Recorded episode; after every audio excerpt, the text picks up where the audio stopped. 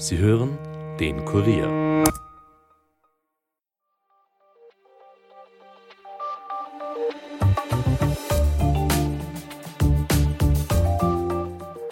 Der ukrainische Präsident Volodymyr Zelensky wurde heute Vormittag per Video in den Nationalrat geschaltet. Seine Rede hat im Vorfeld politisch für ordentlich Aufregung gesorgt. Die FPÖ hat den Auftritt in Hinblick auf Österreichs Neutralität abgelehnt und eine Protestaktion angekündigt. Wie diese Aktion heute ausgesehen hat, hört ihr gleich. Und natürlich auch, warum es rund um diese Rede Aufregung gegeben hat. Die Aktion von der FPÖ war angekündigt. Überrascht hat heute aber vor allem das Fernbleiben von zahlreichen SPÖ-Abgeordneten. Über diese ganze Thematik spreche ich heute mit meiner Kollegin Elisabeth Hofer aus dem Kurier Innenpolitik-Ressort. Mein Name ist Caroline Bartosch. Es ist Donnerstag, der 30. April und ich sage Hallo und herzlich willkommen zum Daily Podcast des Kurier. Um 9.07 Uhr hat der ukrainische Präsident Volodymyr Zelensky heute per Videozuschaltung mit seiner Rede im österreichischen Parlament begonnen. Eingeladen wurde er dazu von Nationalratspräsident Wolfgang Sobotka. Die Rede dauerte etwa eine Viertelstunde, danach hat es eine Debatte gegeben. Parlamentspräsident Wolfgang Sobotka eröffnete die Sitzung und verteidigte die Live-Schaltung. Zitat Die Ukraine verteidigt nicht nur ihr Land und ihre Existenz, sie steht auch für europäische Werte ein. Rund 200 österreichische Unternehmen wären in der Ukraine aktiv und würden dort Unterstützung leisten. Österreich sei ein Freund der Ukraine, so Sobotka. Natürlich werde man auch beim Wiederaufbau helfen, sagte er. Dann startete Zelensky mit seiner Rede. Gleich zu Beginn dankte der ukrainische Präsident Österreich speziell den Städten Wien, Linz und Graz, weil dort schwer verletzte Ukrainer medizinische Hilfe bekommen haben. In seiner Rede hat er etwa betont, dass es vor allem um Selbstverteidigung gehe.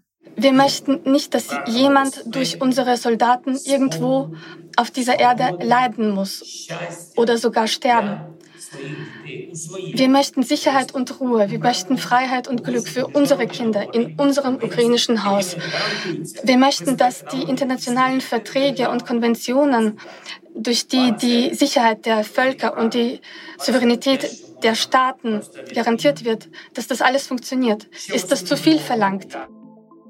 Und er hat gesagt, es sei wichtig, nicht neutral gegenüber dem Bösen zu sein und dass es hier nicht um Geopolitik gehe. Es geht nicht um Geopolitik, es geht nicht um militärisch-politische Angelegenheiten.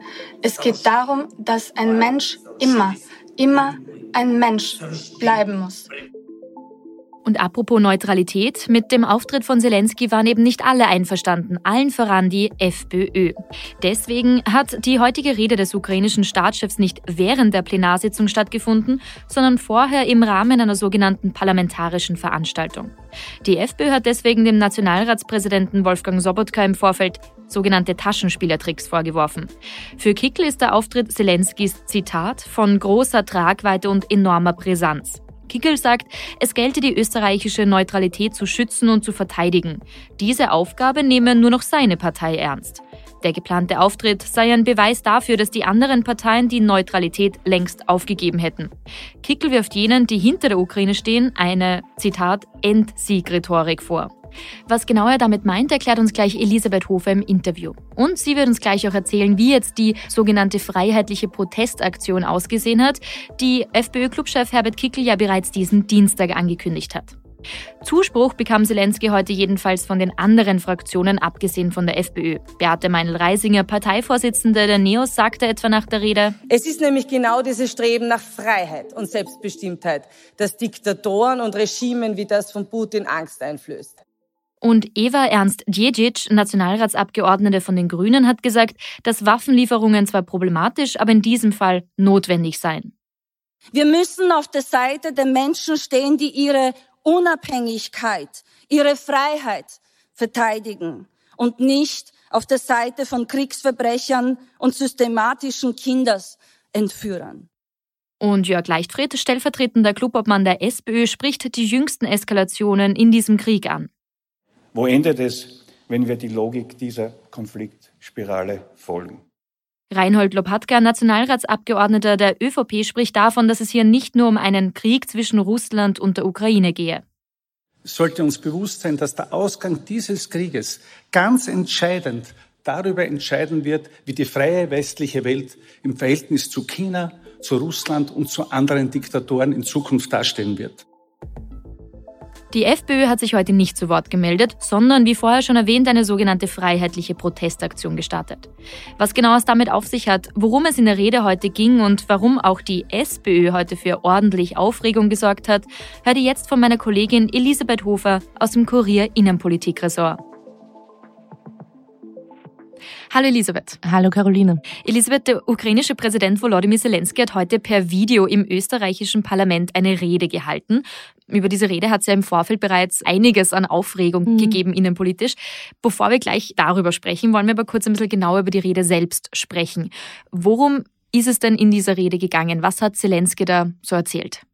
Ja, also hauptsächlich hat er sich eigentlich bedankt bei Österreich für die Hilfe, die Österreich der Ukraine leistet im Rahmen seiner Möglichkeiten als neutrales Land. Er hat auch betont, dass man nicht moralisch neutral ähm, gegenüber dem Bösen sein muss. Also er hat sich da auch einer recht klaren Sprache bedient. Er hat gesagt, es geht um Menschlichkeit, es geht darum, dass ein Mensch ein Mensch bleiben muss, auch im Krieg. Er hat auch von den Zuständen in der Ukraine berichtet, von Minen, von Granaten, von Kriegsverbrechen. Er hat auch die österreichischen Abgeordneten eingeladen und auch den Nationalratspräsidenten in die Ukraine zu reisen und sich selbst ein Bild zu machen. Also er hat recht deutlich umrissen, wie es in der Ukraine derzeit zugeht und wie gesagt, hauptsächlich sich bedankt und natürlich auch um weitere Unterstützung gebeten. Einiges von dem, was du jetzt angesprochen hast, haben wir vorher eh schon äh, auch in Originaltönen von Zelensky gehört. Aber wie du schon gesagt hast, hauptsächlich ging es eben ums Bedanken. Aber kommen wir zu dem Punkt, der ja besonders brisant ist auch bei dieser Rede, und zwar die innenpolitische Aufregung rund um diese Rede, die es ja schon im mhm. Vorfeld gegeben hat und auch am heutigen Tag. Vielleicht kannst du kurz erklären, warum war das denn schon im Vorfeld so eine große Aufregung, dass Zelensky bei uns im Parlament reden soll? Genau. Also die Hauptfrage war im Vorfeld eben, in welcher Form diese Rede passieren soll und äh, inwiefern sie im Rahmen einer Nationalratssitzung hätte ähm, abgehalten werden sollen. Ähm, Nationalratspräsident Wolfgang Sobotka hat ja gesagt, er wird Zelensky nur zur Nationalratssitzung ähm, einladen, wenn es dazu im Präsidium Einstimmigkeit gibt. Da haben die Parteien dann, also manche Parteien kurz überlegt, außer der FPÖ haben aber dann alle irgendwie dafür gestimmt. Allerdings ist die FPÖ bei ihrer Position geblieben, dass man hier nicht dafür stimmen wird. Und darum, weil diese Einstimmigkeit dann eben nicht gegeben war, hat man die Rede nicht in der National also in der normalen Nationalratssitzung äh, stattfinden lassen, sondern hat daraus quasi eine, eine Veranstaltung gemacht außerhalb der Sitzung. Und eigentlich hätte Zelensky ja die Rede schon vor einem Jahr hier halten sollen bei uns. Also da hätte er einmal schon die Möglichkeit bekommen sollen. Das ist aber damals dann gescheitert. Warum? Ja, also es gab zumindest die Debatte, das war ähm, relativ kurz äh, nach Kriegsbeginn. Da haben vor allem die Neos gefordert, Zelensky hier einzuladen und ihn hier eine Rede halten zu lassen. Da gab es aber auch schon ähm, Protest, äh, vor allem der FPÖ, und darum hat das nicht stattgefunden. Mittlerweile hat Zelensky einen Großteil der EU-Länder besucht oder vor allem per Videobotschaft eigentlich in den Parlamenten ähm, Reden gehalten. Also Österreich ist jetzt mittlerweile eigentlich eh eines der letzten Länder. Jetzt hat die Rede aber heute stattgefunden, eben in dieser Vorveranstaltung quasi, also nicht in der Sitzung selbst. Und die FPÖ hat ja im Vorfeld angekündigt, eine sogenannte freiheitliche Protestaktion zu starten. Das hat Herbert Kickel schon am Dienstag angekündigt, da hat er noch nicht gesagt, wie diese Protestaktion denn ausschauen sollte. Was ist denn da jetzt heute passiert im Parlament? Ja, er hat sogar von Störfeuern seitens der FPÖ gesprochen, die dazu erwarten seien. Der Nationalratspräsident hat dann im Vorfeld deutlich gemacht, dass er Verbalattacken nicht tolerieren wird. So heftig war es dann auch tatsächlich gar nicht. Also man hat nach der Begrüßung durch den Nationalratspräsidenten den Applaus verweigert und dann hat, haben die Abgeordneten der FPÖ gesammelt den Saal verlassen, nicht ohne zuvor Schilder auf ihren Plätzen aufzustellen, wo man Platz für Frieden und Platz für Neutralität äh, drauf gedruckt hatte. Mhm. Und man muss sagen, äh, Zelensky hat das ja auch gesehen. Also er ist ja quasi so per Video zugeschaltet gewesen, dass er sehr wohl den äh, Saal auch sehen konnte. Genau darum glaube ich auch, ähm, wie ich eingangs erwähnt habe, der Satz, dass es in diesem Fall moralisch keine Neutralität geben könne. Mhm. Also das, glaube ich, darf man auch immer hier als Referenz auf die Frage verstehen, ob Österreich als neutrales Land dem Präsidenten der Ukraine überhaupt diesen Plattform geben darf. Mhm. Und die FPÖ hat da ja im Vorfeld, wir haben es vorher schon kurz angesprochen, vor allem auch eher gegen die anderen Fraktionen ausgeholt. Also dem Nationalratspräsidenten Sobotka haben sie vorgeworfen, Taschenspielertricks zu spielen. Und sie haben auch gesagt, die anderen Fraktionen seien zu einer Zitat, gefährlichen und undifferenzierten Endsieg-Rhetorik übergegangen. Was genau wollen Sie denn damit sagen? Was hat es damit auf sich? Ja, also das ist natürlich ein ganz stark problematischer und belasteter Begriff. Der Endsieg, das stammt eigentlich aus dem Ersten Weltkrieg, wurde dann auch im Zweiten Weltkrieg von den Nazis äh, verwendet. Was man damit meint, oder der Vorwurf eigentlich der FPÖ ist, dass man quasi erwartet, dass sich dieser Krieg auf dem Schlachtfeld, wenn man so will, entscheidet, nicht einfach die Ukraine kapituliert. Mhm. Spannend ist ja trotzdem bei dieser ganzen Debatte, dass Kickl auch im Vorfeld mal gesagt hat, naja, er rechnet jetzt schon damit, dass man ihm wieder vorwirft, quasi eine pro-russische Einstellung zu haben und dass das mhm. ja quasi gar nicht das Ziel sei, sondern er hat immer wieder betont, in Wahrheit ging es ihnen eben nur um diesen Neutralitätsaspekt Österreich.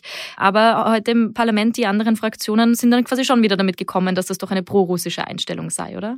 Ja, Wobei man das sagen muss, das ist keine Kritik, die nur von rechts kommt. Es gibt durchaus auch ähm, linke Organisationen, die finden, ein neutrales Land darf Zelensky hier keine Bühne bieten.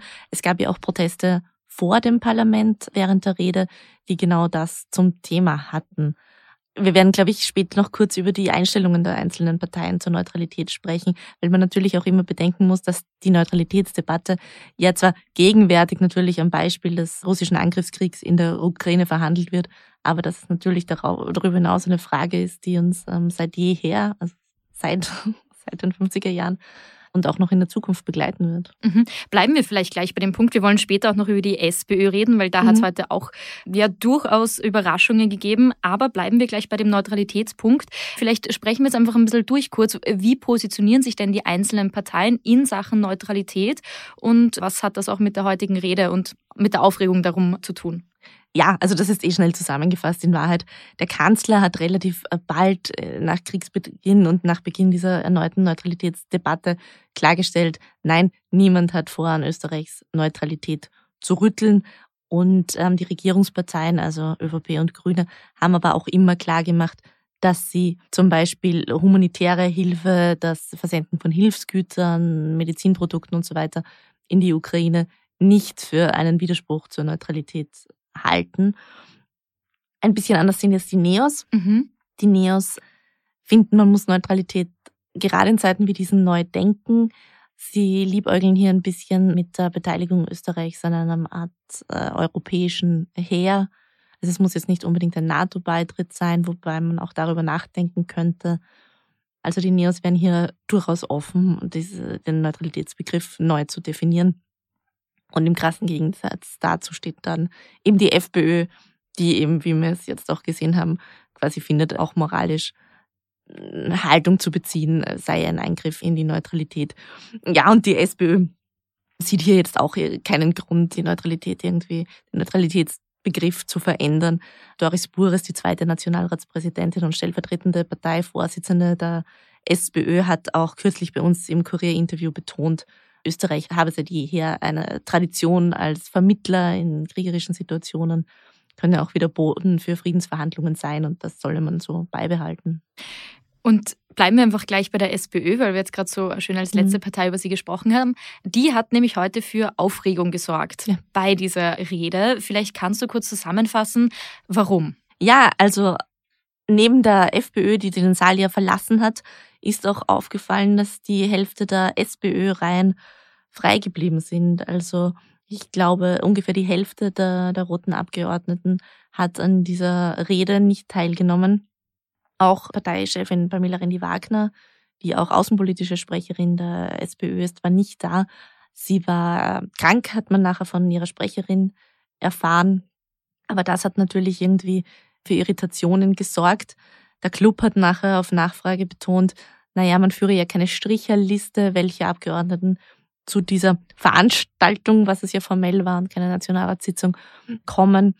Und man könne da ja freiwillig erscheinen oder nicht. Aber das heißt, es gibt quasi kein offizielles Statement, warum jetzt die Hälfte des Clubs ferngeblieben ist. Also das ist jetzt nicht organisiert gewesen oder man weiß es zumindest. Man nicht. weiß es nicht. Offiziell nein. Man kann natürlich hier spekulieren, ob das mhm. irgendwelche ideologischen äh, Gründe hat oder nicht. Fakt ist, ähm, die Hälfte der, der SPÖ-Abgeordneten waren heute nicht da. Bei genauerem Blick auf die Bilder hat man aber auch gesehen, dass auch einige Regierungsmitglieder gefehlt haben. Was ist da der Grund dafür? Das ist richtig. Es waren auch nur fünf Vertreter oder Vertreterinnen der Bundesregierung da. Und das liegt daran, heißt es, dass ein Großteil Termine im Ausland hatte, beziehungsweise an wichtigen internationalen Konferenzen äh, teilnimmt also was wir wissen, ist, der Kanzler ist in, etwa in, in Skandinavien gerade. Die Energieministerin ist auf Auslandsreise. Die Verteidigungsministerin ist in Salzburg bei einer Angelobung. Also es gibt hier viele Termine. Also warum jeder individuell verhindert war, ist, glaube ich, auch weniger interessant als das Bild, das sich ergibt. Mhm. Und es gibt auch schon durchaus einige Reaktionen, vor allem auf das Fernbleiben mhm. von so vieler ähm, SPÖ-Abgeordnete. Mhm. Was sind denn da so die politischen Reaktionen drauf?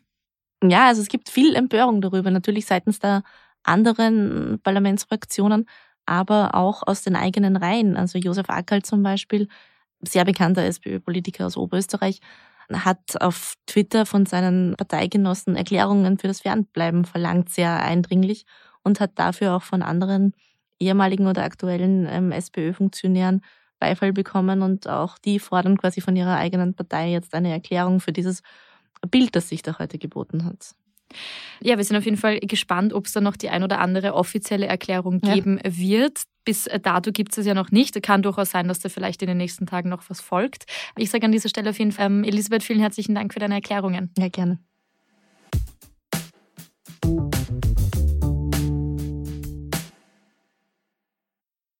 Die ganze Rede von Zelensky und mehr zu den Statements, dem Fernbleiben der Abgeordneten und der Protestaktion der FPÖ findet ihr natürlich auf unserer Website.